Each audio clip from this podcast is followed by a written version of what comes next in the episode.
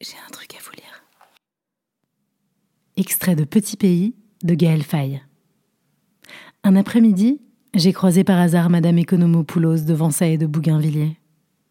On a échangé quelques mots sur la saison des pluies et le beau temps, puis elle m'a invité à entrer dans sa maison pour m'offrir un verre de jus de barbadine.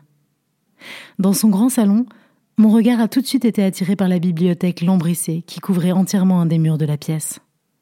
Je n'avais jamais vu autant de livres en un seul lieu du sol au plafond.